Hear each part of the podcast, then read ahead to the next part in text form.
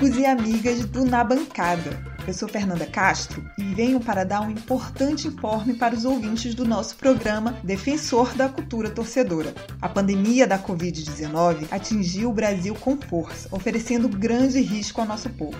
O ponto mais crítico do país é a cidade de São Paulo, onde fica o nosso glorioso estúdio da Central 3. Com a ordem de fechamento dos estabelecimentos comerciais, a Galeria Ouro Fino, que hospeda a Central 3, comunicou que não funcionará até nova ordem do governo do estado. De todo modo, dada a gravidade da situação, o bom senso já pede algumas mudanças no funcionamento do estúdio da nossa central de podcasts e medidas de proteção da saúde dos nossos amigos que trabalham na casa. A decisão do Na Bancada, dessa forma, pode ajudar a diminuir a carga de trabalho deles, aproveitando a oportunidade para experimentar novos formatos. Com isso, demos início ao nosso canal de YouTube, que terá nesta semana uma transmissão ao vivo. Convidamos todos vocês a seguirem os seguintes passos para não perder os conteúdos do Na Bancada. Entre na nossa linha de transmissão enviando uma mensagem para o número 21 98080 9683. Siga o Na Bancada no Twitter, arroba na bancada underline e também acesse nabancada.online barra YouTube. Siga nosso canal, ative as notificações e fique sempre ligado nas atualizações. Esperamos passar um pouco mais de aproximação nesses tempos difíceis, que só serão superados se jogarmos juntos. Lavem bem as mãos, fiquem em casa o máximo que puderem pelos mais vulneráveis.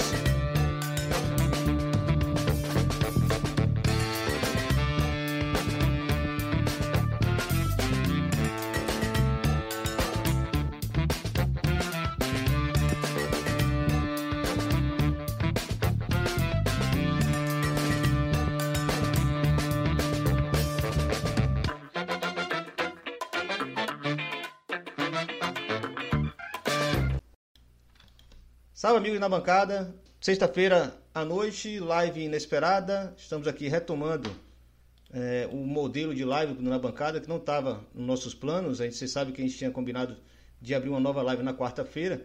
E nós estamos aqui porque calhou de, nessa sexta-feira, 3 de abril de 2020, é, ser o quarto ano, a comemoração aí, o, a, o dia de memória do começo do fim do futebol brasileiro. O famigerado dia onde aconteceu o último clássico paulista com as duas torcidas em campo, né? A partir do dia 3 de abril de 2016, não é isso? Quatro anos.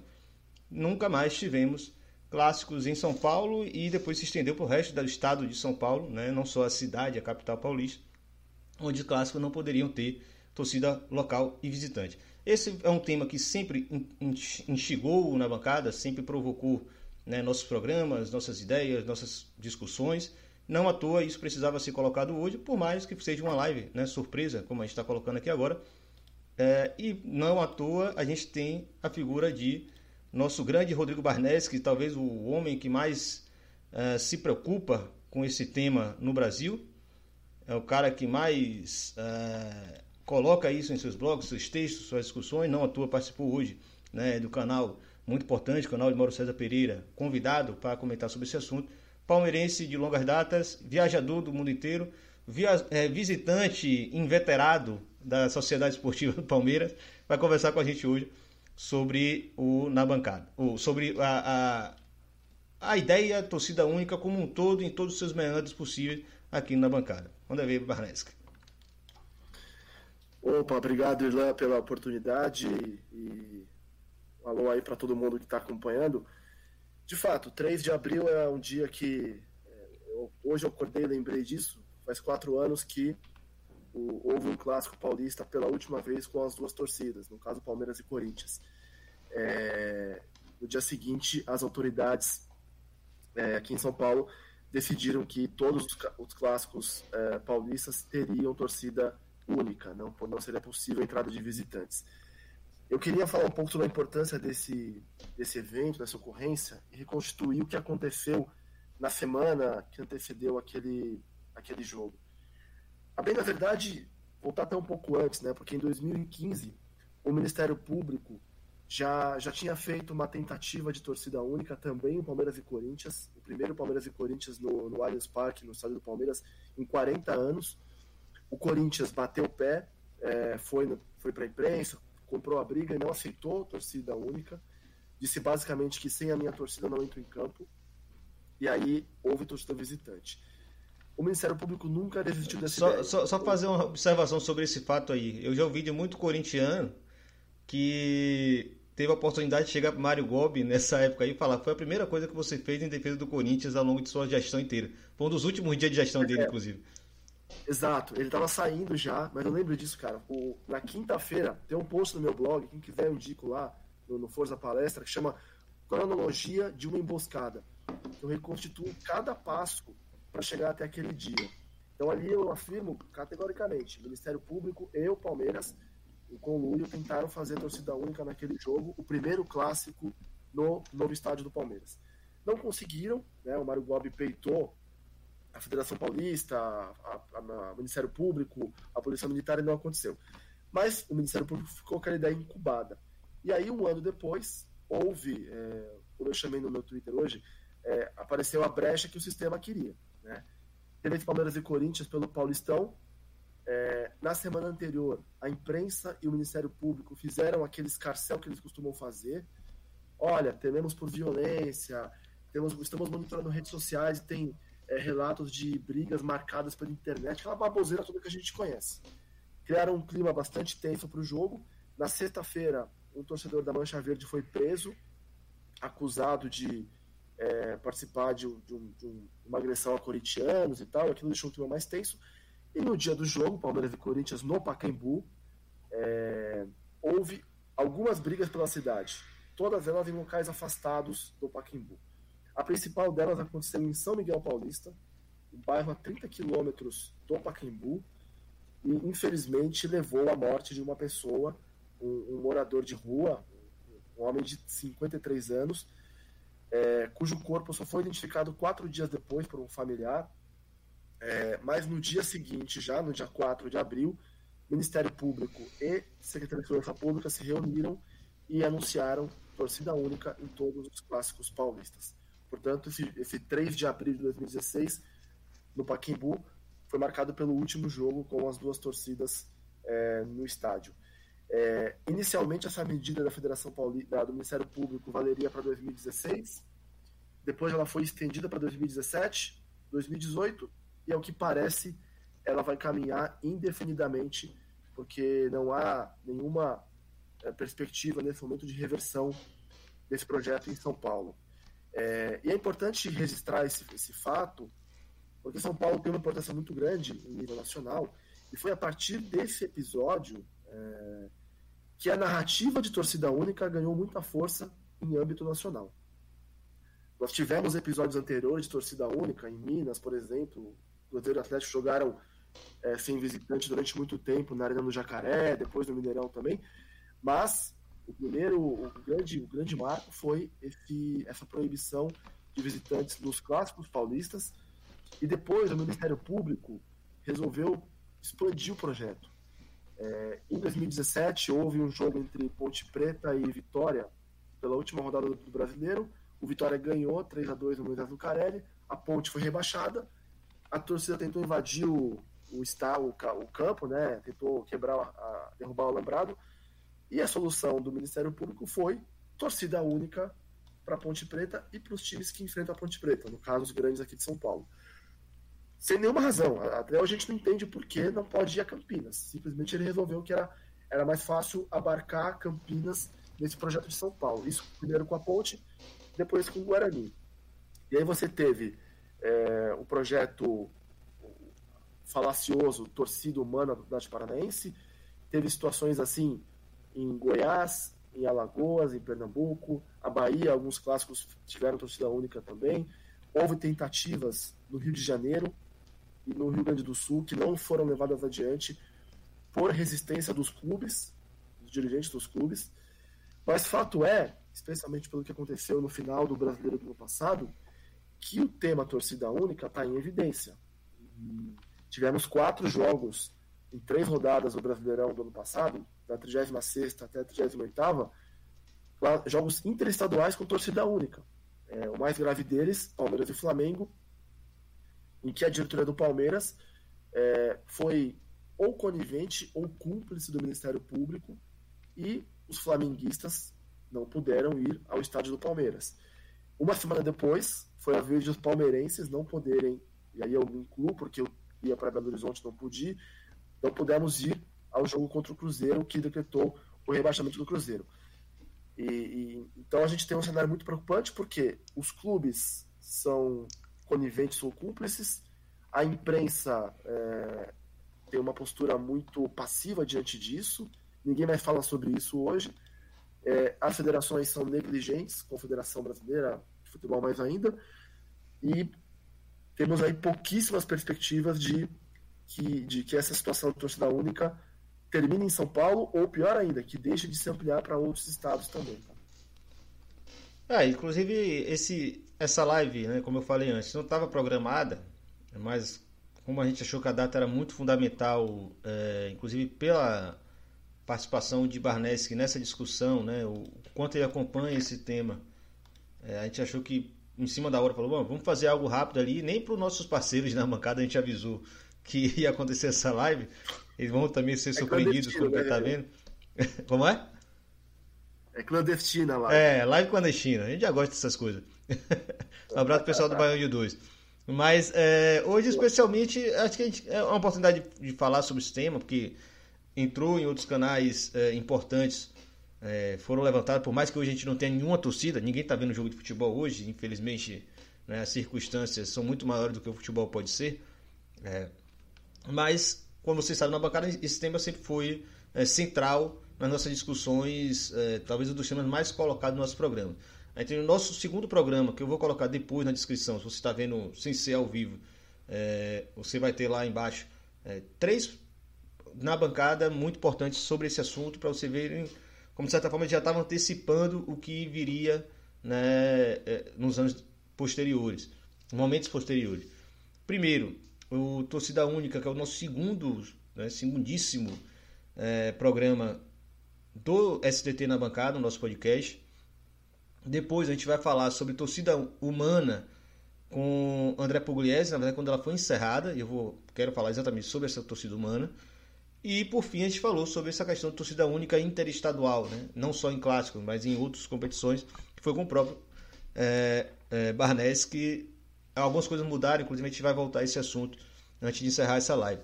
Eu só queria puxar a questão da torcida humana, que para mim eu acho que é o caso mais emblemático, né? Que uma vez, e eu lembrei disso esses dias, coincidentemente, eu estava é, dirigindo um caminho numa reunião do Conselho do Vitória e estava tendo um, um programa é, de rádio onde estavam dois cronistas esportivos que a gente sabe pessoal de rádio muitas vezes nem, nem sabe de campo e bola, quanto mais de assunto de arquibancada. É, e eles falavam sobre torcida única no Clássico Bavi, vocês sabem muito bem que eu sou Vitória, é, que estavam nas vésperas de um Clássico Bavi que já estava definido que seria novamente de torcida única. O Bavi já vai para o seu terceiro ano, estava agora no seu terceiro ano em torcida única, com os mesmos argumentos de todos, que tudo isso que Barnesca falou foi o que foi levado lá por um promotor do Ministério Público, o doutor Olimpo Campinho, levou lá para a Bahia, dizendo que estava inovando e de, de fato levando é, é, segurança para os estádios da Bahia. Quem sabe que não é verdade. As brigas é, aconteceram nos mesmos lugares, em todos os bavis, desde a decretação do, é, é, da torcida única. E eu tive a oportunidade nesse programa de rádio, que tava, né, eu estava no carro dirigindo e ele estava tocando, eu fui e liguei para falar isso. E aconteceu uma certa é, suspeita dos dados que eu estava colocando. Né? Eles não acreditavam de que as brigas continuavam acontecendo em dias de jogo. Né? Então, tanto há uma desinformação que contribui para que as pessoas concordem com a torcida única, como há a desinformação de que isso realmente não tem o menor impacto, porque as brigas continuam acontecendo. E esse caso da torcida humana do Atlético Paranaense foi o melhor exemplo possível que nós, que somos contra a torcida única, podíamos ter a nosso favor. Por quê? É, na medida que ele foi colocado em prática, os conflitos se estabeleceram, é, por a crise geral que aconteceu, né, provavelmente a pressão sobre a diretoria do Atlético Paranaense, do Ministério Público do Paraná e Polícia é, Militar do Paraná, que estavam bem alinhados é, nessa ideia de torcida humana, é, não deu resultado e eles encerraram o projeto e soltaram dados. Né? A Polícia Militar não só estava tão alinhada como ela se preocupou em soltar dados para dizer que aquilo ali funcionou. E quando você pega os dados, se você for uma pessoa séria e com dois neurônios na cabeça, você vai ver que os dados dizem que não faz o menor sentido. Né? O, re o resultado concreto da diminuição de brigas em ponto de ônibus, em terminal de ônibus, nas ruas e nos bairros, a, o impacto foi zero. E nos estádios, o impacto foi zero menos zero, porque não existe briga dentro do estádio. Né? Então eu quero provocar Barneski para ele trazer essa questão da torcida humana, de, da falência, né, do fracasso que foi esse projeto torcida humana, inclusive em, em, número, em termos de dados, não só a gente que é, gosta de viajar para jogo, a gente que gosta de frequentar jogo, como a gente foi lesado né, por não poder ser visitante. Mas, do ponto de vista concreto da, da diminuição da violência do futebol, o, o resultado é absolutamente zero. Né? Então eu vou provocar Barnes para trazer isso para a gente.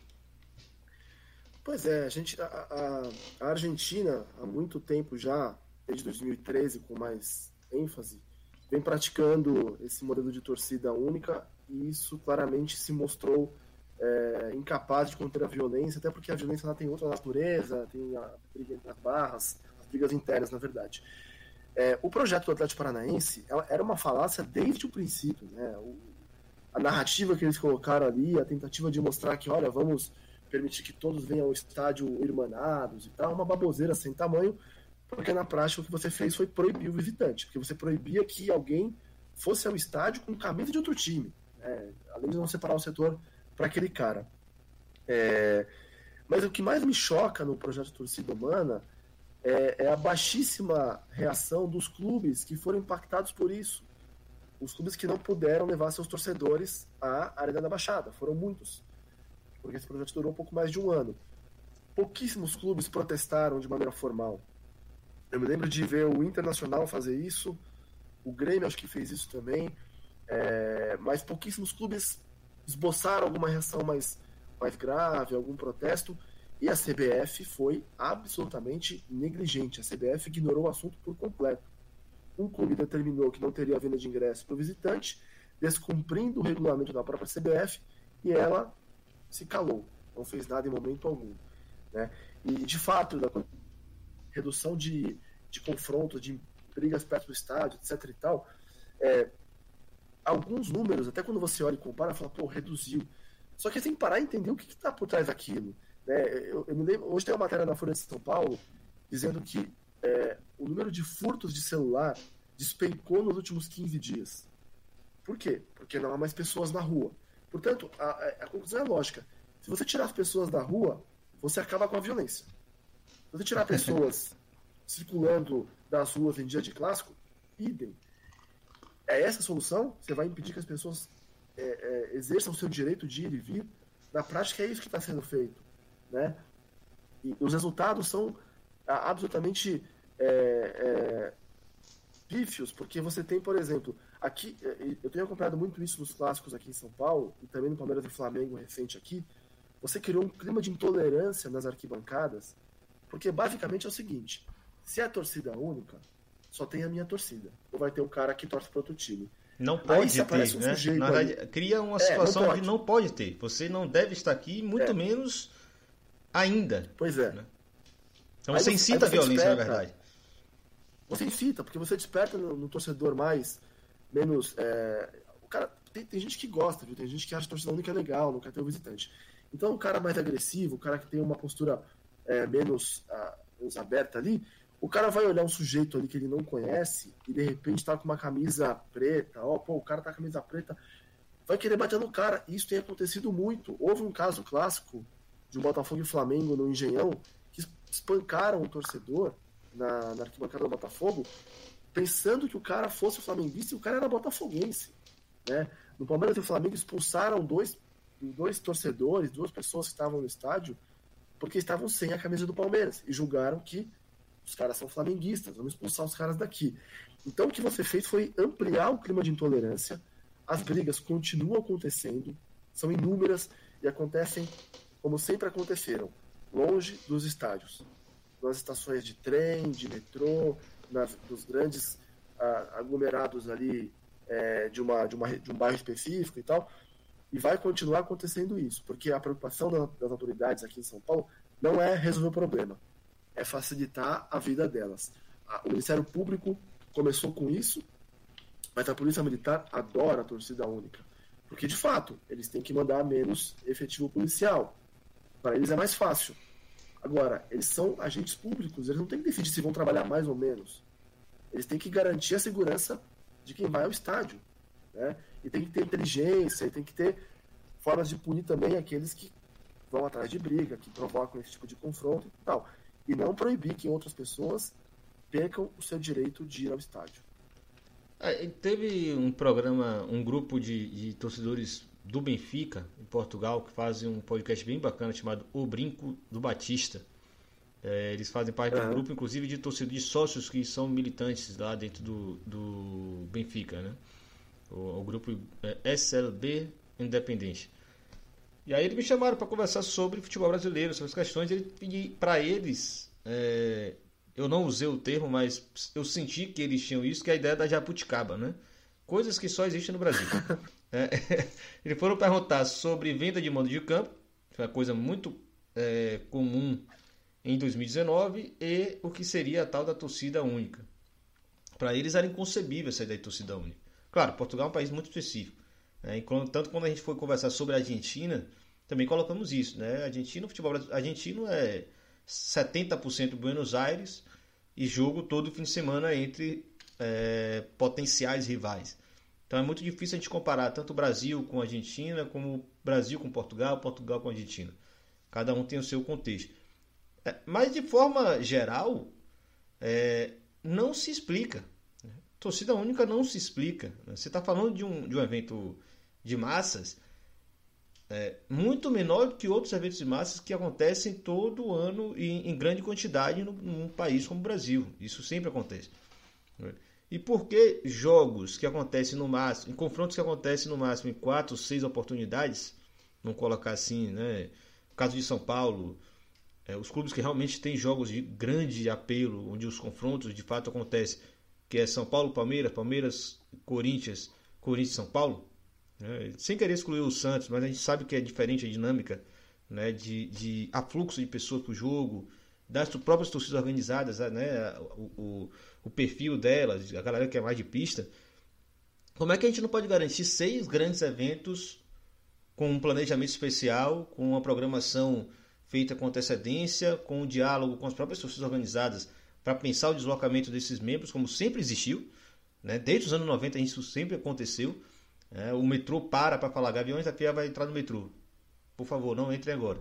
Isso acontece. É, é, a Mancha Verde vai entrar no metrô. É isso que, que é planejamento né, de segurança. Não é proibir a torcida visitante. Vamos ser bem sinceros. E vamos falar também do contingente de pessoas que estão indo para esses jogos interessados em confrontos físicos. É, isso fica passa muito ao largo da discussão. Primeiro, torcida visitante que está indo para um jogo no Pacaembu, por exemplo, pouco passa de 3 mil pessoas. Né, passavam, né? Antes de acabar com a, são, são com a torcida visitante. 2 mil. 2 mil, dois mil pessoas? É, pois é. O setor visitante do Paquim comporta 2 mil pessoas. Contingente pequeno, né? Que vocês têm como, como, prever o deslocamento deles ou controlar ou, ou criar um sistema lógico para isso. Já precisa ser é, é, é, expert em segurança pública para poder entender que isso é possível. Se um carnaval, eu falei isso lá nesse programa, inclusive, Carnaval de Salvador, São Paulo, Recife, Rio de Janeiro, Belo Horizonte e outras cidades do interior acontecem simultaneamente, é óbvio que a gente tem capacidade de fazer um clássico ou seis clássicos por ano, né? considerando que um pode ser um mês, outro e outro. É, é como você falou, é má vontade. É má vontade política de assumir essa, essa responsabilidade, má vontade dos órgãos de segurança pública também que preferem é, punir o futebol ao invés de tomar uma decisão né, mais concreta ou criar um planejamento mais humano ou mais racional sobre esse assunto e todos nós saímos perdendo. Né? Eu não consigo ver jogo na Fonte Nova porque meu clube não joga na Fonte Nova. Eu estava em Salvador no último clássico. Foi um clássico que Vitória ganhou, inclusive. Tinha um tempo que Vitória não vencia. Venceu na Fonte Nova com torcida única, porque eu não estava autorizado a frequentar um estádio. Nunca é, soquei um torcedor do Bahia, nunca soltei um rojão na torcida do Bahia, nunca marquei briga no Largo do Tanque em Salvador, nunca fiz nada do tipo. Mas eu também sou proibido de ver um jogo. Não é porque eu tenho que pagar pelo erro do outro, não, é porque eu sou proibido. Né? Meu direito de vir está sendo é. cerceado por causa dessas ideias malucas. Então, Barneski, manda mais uma ideia sobre isso. Eu, eu, eu, queria destacar mais dois pontos. Você falou aí sobre é, a questão de planejamento das autoridades para fazer aí seis, oito, dez, que seja clássicos por ano ou um pouco mais.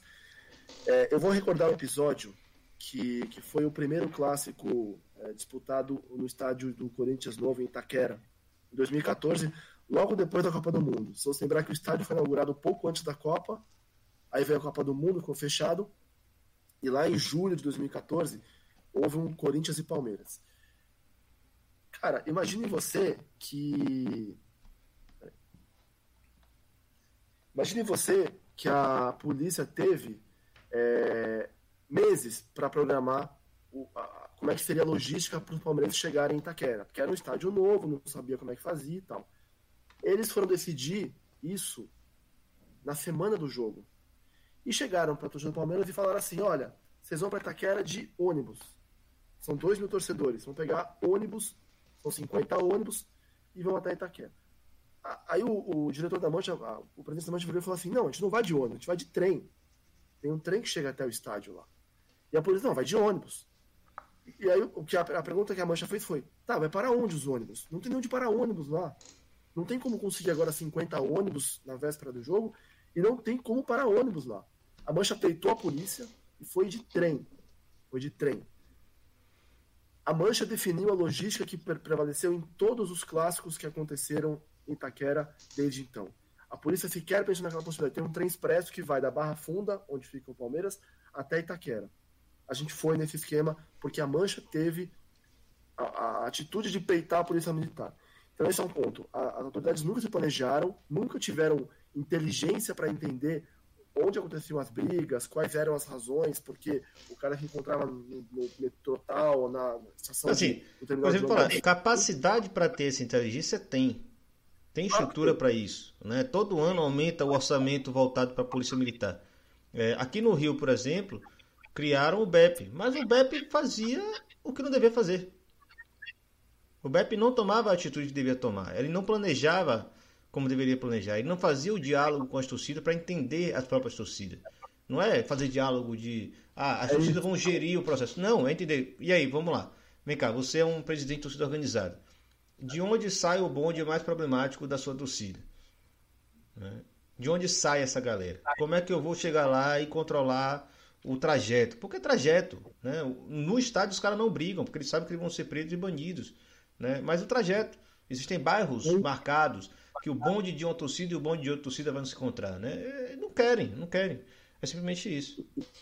É, é isso, falta diálogo. E foi o que aconteceu ali. Faltou diálogo. Eles não estavam preocupados em garantir a segurança de quem ia ao jogo. E era um estádio novo para todo mundo. Você não sabia como chegar lá, como sair, quais eram as, as ruas próximas. Não era como o Morumbi que a gente está muito habituado.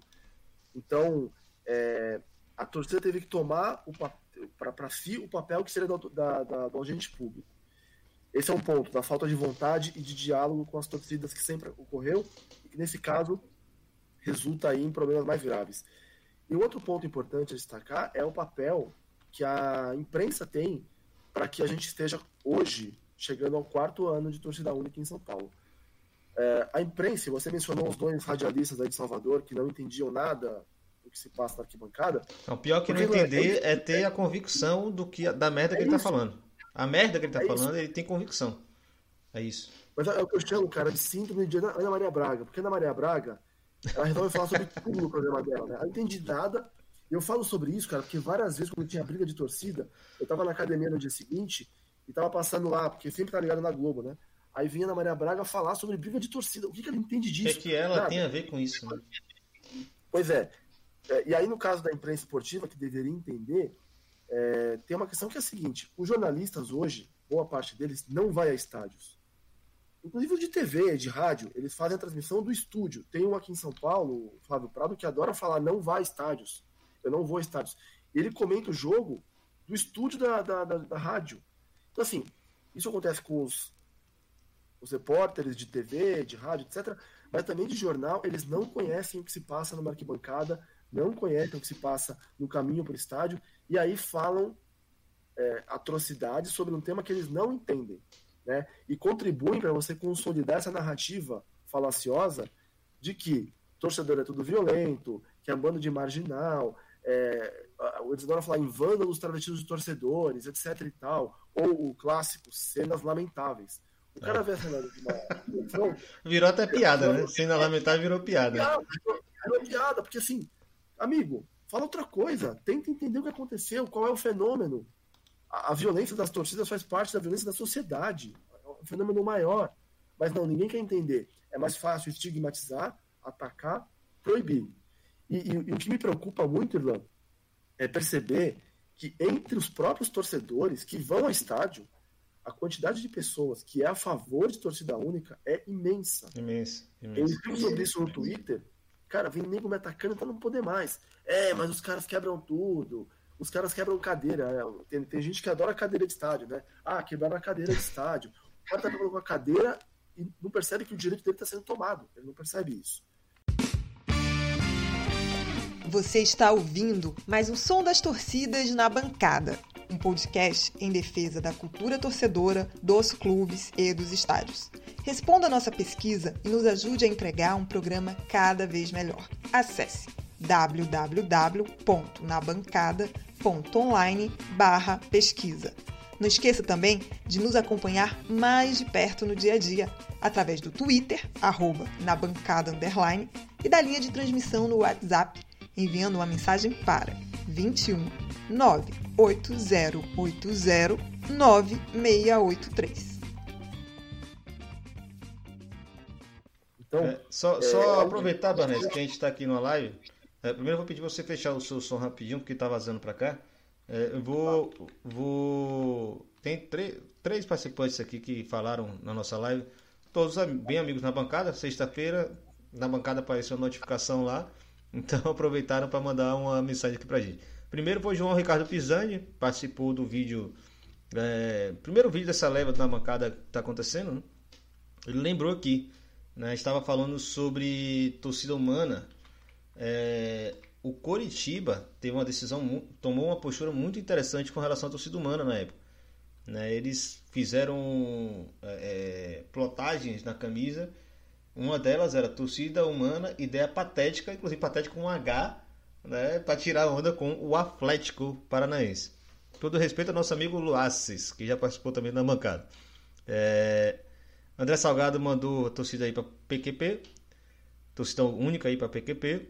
E Anderson Davi Santos, nosso parceiro Anderson Santos, que sempre participa também na bancada e amigo de longas datas, escreveu aqui: a experiência de quem esteve na Arena Corinthians como visitante em julho.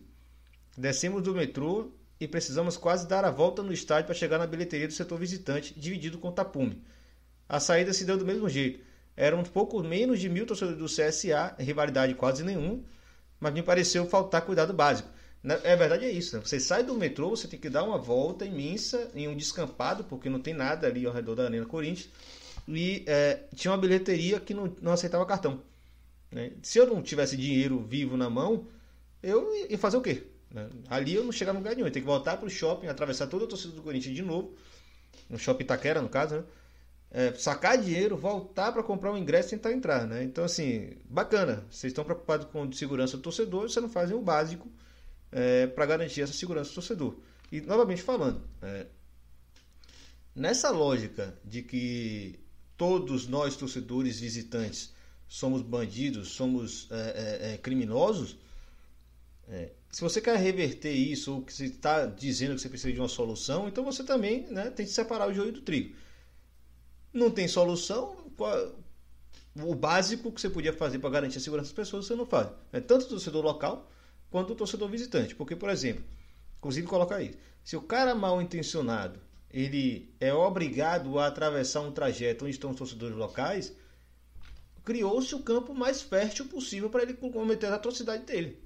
Né? Então, se você não tem um planejamento básico da chegada dos visitantes, então você está contribuindo para isso. Né? Isso é lógica de multidão. Não é nada espetacular para se entender. Né? Ainda mais quando você está falando de polícia militar, né? Uma, um órgão público voltado para pensar esse tipo de situação. Como é que eles não conseguem pensar nisso e a gente aqui consegue entender? Né?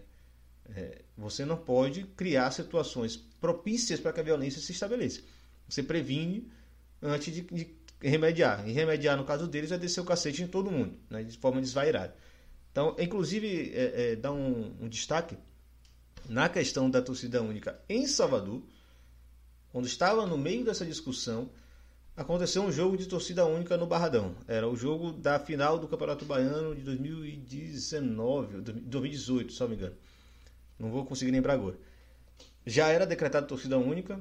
É, o Barradão é um estádio, o Barnés que conhece bem o Barradão, é, já passou o sufoco lá. É um estádio que tem uma dificuldade de acesso, porque todos entram praticamente pela mesma rua. Né? A Polícia Militar tem que separar a mesma rua para os visitantes, para os locais. Mas, convenhamos, já existe clássico no Barradão há há 25 anos, digamos assim. É, e naquele jogo já estava planejado há muito tempo aquele, é, aquela recepção da torcida na rua, né, do ônibus da, do, do, time local. Né? Torcida do Vitória estava toda concentrada na frente, não entrou no estádio, ficou na frente do Barradão esperando o ônibus passar, comemorar com eles e, e depois entrar no estádio. É, o, o, ônibus do visitante, em geral, não só em dia de clássico, do, no caso contra o Bahia, ele sempre vem por uma via e nesse dia específico ele veio por outra via. E em vez de chegar pela, pela via que dava acesso mais rápido para o estádio, né, para o ônibus entrar no estádio, ele veio pela via que dava acesso mais difícil. Então ele teve que atravessar a multidão do Vitória, da torcida do Vitória, que estava esperando o ônibus do Vitória chegar ainda, para entrar no estádio. É, primeiro, o ônibus chegou no horário que não é comum para dia de clássico, tem dia de jogo no, normal, né? os ônibus de, dos visitantes chegam muito antes, exatamente por, por, essa dificuldade histórica que o Barradão tem de acesso. É, chegou atrasado para piorar no dia em que estava tendo a concentração e chegou pelo lugar errado. Né? Então, assim, como não desconfiar de que existiu uma má vontade naquele dia? Né? Como você bem fala, você falou já do Pacaembu nesse sentido, né, da batalha do Pacaembu, entre aspas, né, lá em 95, né? Você já falou sobre isso nesse sentido, que eu concordo plenamente. Assim, não tem a menor condição de, no momento histórico mais complexo de confronto de torcida organizada, né, um auge, não, o ápice da violência entre torcidas, um estádio está em reforma e um jogo acontecendo no estádio com torcida com portão aberto, né, com pau, pedra e tudo, e sem policiamento. Como é que um jogo decisivo, uma grande final, uma torcida só, o ônibus da, da equipe visitante chega atrasado, passa pelo, chega pelo lugar errado, atravessa a torcida local para entrar no, na, no estádio e obviamente alguém vai soltar uma pedra e vários soltaram pedras e a polícia veio remediar com cavalaria em cima de mulheres, de crianças, de idosos que não tinham nada a ver com aquilo. Né? Então muita coisa acontece no futebol que não dá para entender, né? não dá para entender. O mínimo de planejamento garante que essas, coisas não aconteçam e essas coisas acontecem. Né? Já temos aqui 35 minutos de live. Só fazer umas considerações finais para a gente encerrar. Afinal, todo mundo merece sextar também. A minha cerveja secou aqui, eu tenho que pegar mais na geladeira. Manda ver. Eu queria só, só encerrar assim, dizendo que é, eu, eu, fico particularmente é, sentido por esses quatro anos aí, porque é, já comentei com algumas pessoas, eu completei praticamente 20 anos sem deixar de ir a um clássico dentro e fora de casa, é, viajando para todos os lados e tal. E faz quatro anos que eu não eu sou proibido de ir a Vila Belmiro, a Itaquera, ao Morumbi. Eu tenho hoje uma puta saudade do Morumbi, cara, assim, de poder ver clássico lá, ou mesmo como visitante. Agora, eu não posso. E, e, e é triste perceber que é, você tem aí praticamente nesses quatro anos quase 100 gols silenciados. É, eu uso essa expressão no Twitter. Os silenciosos, hoje. né? É, é silenciados, silenciados. Oi? É melhor silenciados do que silenciosos, né? Que não é, é, é não é passivo. O que eu coloquei ali é que assim, são gols silenciados pelas autoridades. Você tem ali, vê um gol do visitante, e é um cara, um silêncio, assim, uma, uma, um clima de velório, porque você não tem só, alguém do outro lado. Da mesma só levantar que, as aspas você... que você colocou em um dos nossos programas, né? Você falou assim, o, o barulho da torcida visitante é, é, odioso, você odeia aquilo, mas aquilo forma seu caráter. Né? Você se torna um torcedor Inclusive, você ama odiar seu adversário. A questão é essa. Todos nós amamos odiar nosso adversário. E sem o adversário em campo, a gente não consegue nem criar essa relação de amar o ódio. Né? Ele não existe. Não existe. É um clássico sem torcida visitante. Você não manda ninguém se fuder, você não dá dedo para ninguém, você não faz nada. Não existe. Simplesmente não existe. E quando, e quando o seu time faz um gol, você comemora, mas não tem, não tem quem você possa xingar, para quem você se dirige. É uma coisa muito, é, sabe, cara, difícil de aceitar ainda. E o que mais me preocupa, por fim, é que a gente vai criando uma geração de torcedores que se habituou a isso. Né? São quatro anos já. É, quem é mais novo aí tem seus 20 anos ou menos, que começou a estádio há pouco tempo, não viveu sequer os clássicos com 90 a 10 ou 95 a 5. Né? Que quem dirá os clássicos torcida dividida, meio a meio. Para esses caras, torcida única é algo comum, é normal, é assim, não tem muito jeito. E você vai perder a força de, de luta, a força de batalhar contra isso. Então a gente fica aqui se matando, mas do outro lado tem os clubes, a federação, a CBF, é, os dirigentes, a imprensa é uma batalha muito complicada. Eu não sei muito bem como a gente pode sair disso, a não ser, que eu já falei no, no, no podcast, a união das torcidas de entenderem que ou elas se agrupam e percebem que tem um interesse maior, ou isso não vai acabar nunca. Bom, vamos encerrar. Já temos aqui quase 40 minutos de, de live. Foi muito massa essa conversa, mesmo que provisória. É, só para não deixar passar, né? É a data, como a gente falou, como é que a gente definiu? É, a data do começo e do fim do futebol brasileiro. Né? Hoje é um dia de memória para nós, torcedores brasileiros. Claro, começou em outras, outros estádios, outros lugares, mas o fato de ter sido em São Paulo, como o Barnesco falou, é inevitável de considerar que ele tem um peso né, para o futebol brasileiro como um todo. Ele tem outro, é, um, outro simbolismo. Né? Queira ou não queira, a gente tem que reconhecer que São Paulo é o centro do país e no futebol mais ainda. É, uma coisa que eu queria falar é, nesse processo que a gente está louco, né? Inclusive foi o que motivou a gente começar a fazer live, que é a pandemia da, do Covid-19.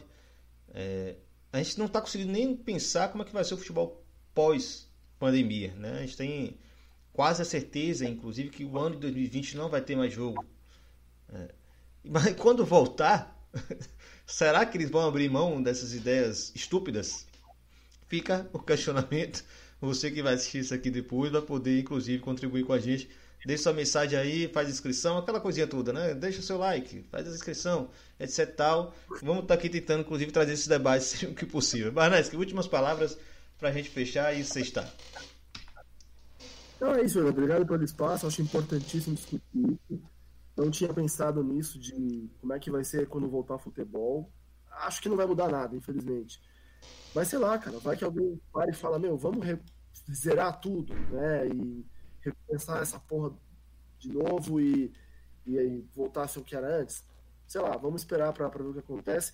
Acho que a gente volta aí quando voltar um bom tempo sem, sem torcida nenhuma, com portões fechados, por uma medida de segurança. Já estou preparado para isso. O sonho deles, né? Psicologicamente. É um sonho realizado, né? Eles realizaram o sonho deles, né? Não tem é. torcida nenhuma. Realizaram. Mas vão, vão ter que voltar porque, pelo menos transmitir pela TV, eles precisam para você ter o dinheiro ah, da, claro. da, da, Globo entrando. E, e, é bom que seja assim, então, mas vai ser sofrido ter jogos aí durante meses com torcida, sem torcida, né, portões fechados. Mas vamos aguardar e continuar na luta aí. Maravilha, galera. Fechou mais uma live na bancada. Lembrando, quarta-feira que vem Barnes que volta com Nico Cabreira, Matias Pinto e Fred Lesbão. Eu vou aparecer rapidinho, vou ficar só na na técnica aqui, que é bem complexa. Mas a ideia é conversar sobre Puerta 7, né? A série sobre Barras Bravas. No Brasil o nome foi Barra Brava, né? Não é isso, Barras? Barra Bravas. É. Barra Bravas, no Brasil. A galera vai descer o malho, fique preparado para isso. E o filme, não sei se é filme, eu não tive tempo de assistir, Ultras. Também a gente vai casar Sim. discussões, considerando aqui Barnes, que conhece vários estádios no mundo, é, vai poder falar também com algum tipo de contribuição do pessoal da Itália. Vai ter Fred Lesbão, que fez nada menos do que uma tese sobre né, a cultura ultra. Eu não sei nem se Barnes que Fred se conhece, acho que não, mas vai ser bom a conversa lá, vai ser bom o debate. E sobre para falar especificamente da Argentina, vai ter Nico Cabreira, você já conhece da bancada, vai dar uma complementada bacana lá. É, vai ser um bom debate. Então garanto aí, quarta-feira, 22 horas da, da, é, é, da quarta-feira, horário que você estaria, teoricamente, vendo aquele joguinho safado do Campeonato Brasileiro, ou de algum estadual, ou da Libertadores, que infelizmente não está acontecendo. Beleza? Tamo junto. Manesque manda um tchauzinho aí pra galera. Um abraço.